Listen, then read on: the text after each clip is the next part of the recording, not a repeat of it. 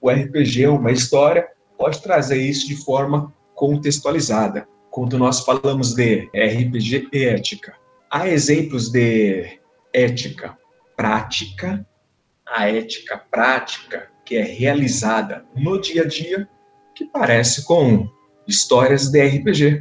Você dá algum exemplo de ética, vê como cada pessoa atuaria naquela ação e propõe uma discussão. Essa ideia de RPG ética não foi inventada por mim. O Estado de São Paulo já trabalhou a ideia de RPG ética com o tema bullying. As escolas receberam, se não me engano, no ano 2014 e 2012, um material para trabalhar o tema de bullying com o jogo de RPG. O professor levaria para a sala de aula o jogo sobre bullying e dentro dessa temática, cada pessoa imaginaria como seria se fosse com você esta situação. E essa imaginação, essa narrativa seria feita numa aula de filosofia, num modelo estilo RPG. No final das contas, eles fariam né, uma moral da história.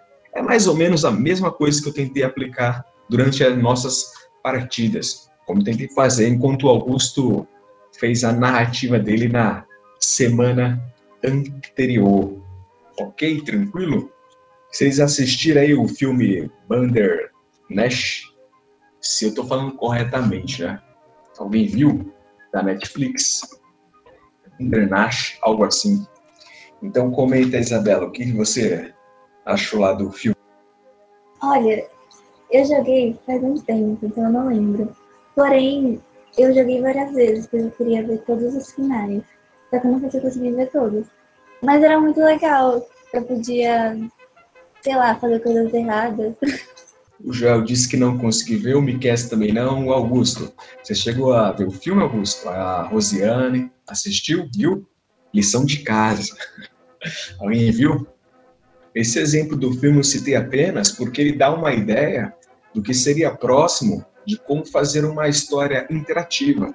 Apesar que lá nós temos uma alternativa, né? O cara pode escolher fazer é, uma opção ou outra.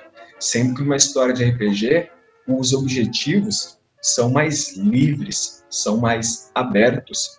É por isso que uma história de RPG tem que ter cuidado na hora, o narrador tem que ter cuidado na hora de criar ou montar o cenário. A Isabela falou aqui, mas fala aí no microfone, Isabela.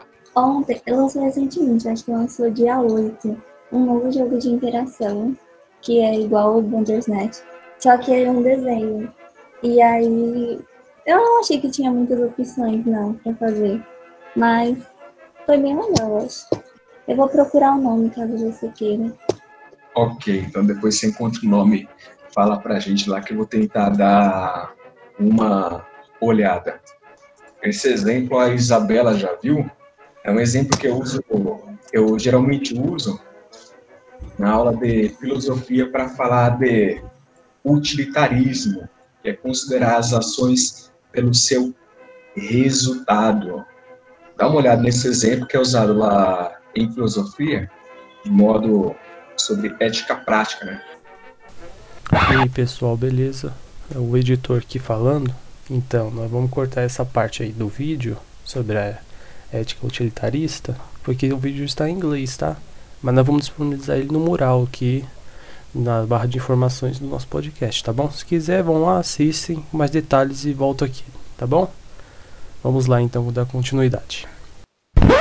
Eu espero que vocês tenham conseguido ouvir e acompanhar aí. A Isabela já viu uma parte disso aqui.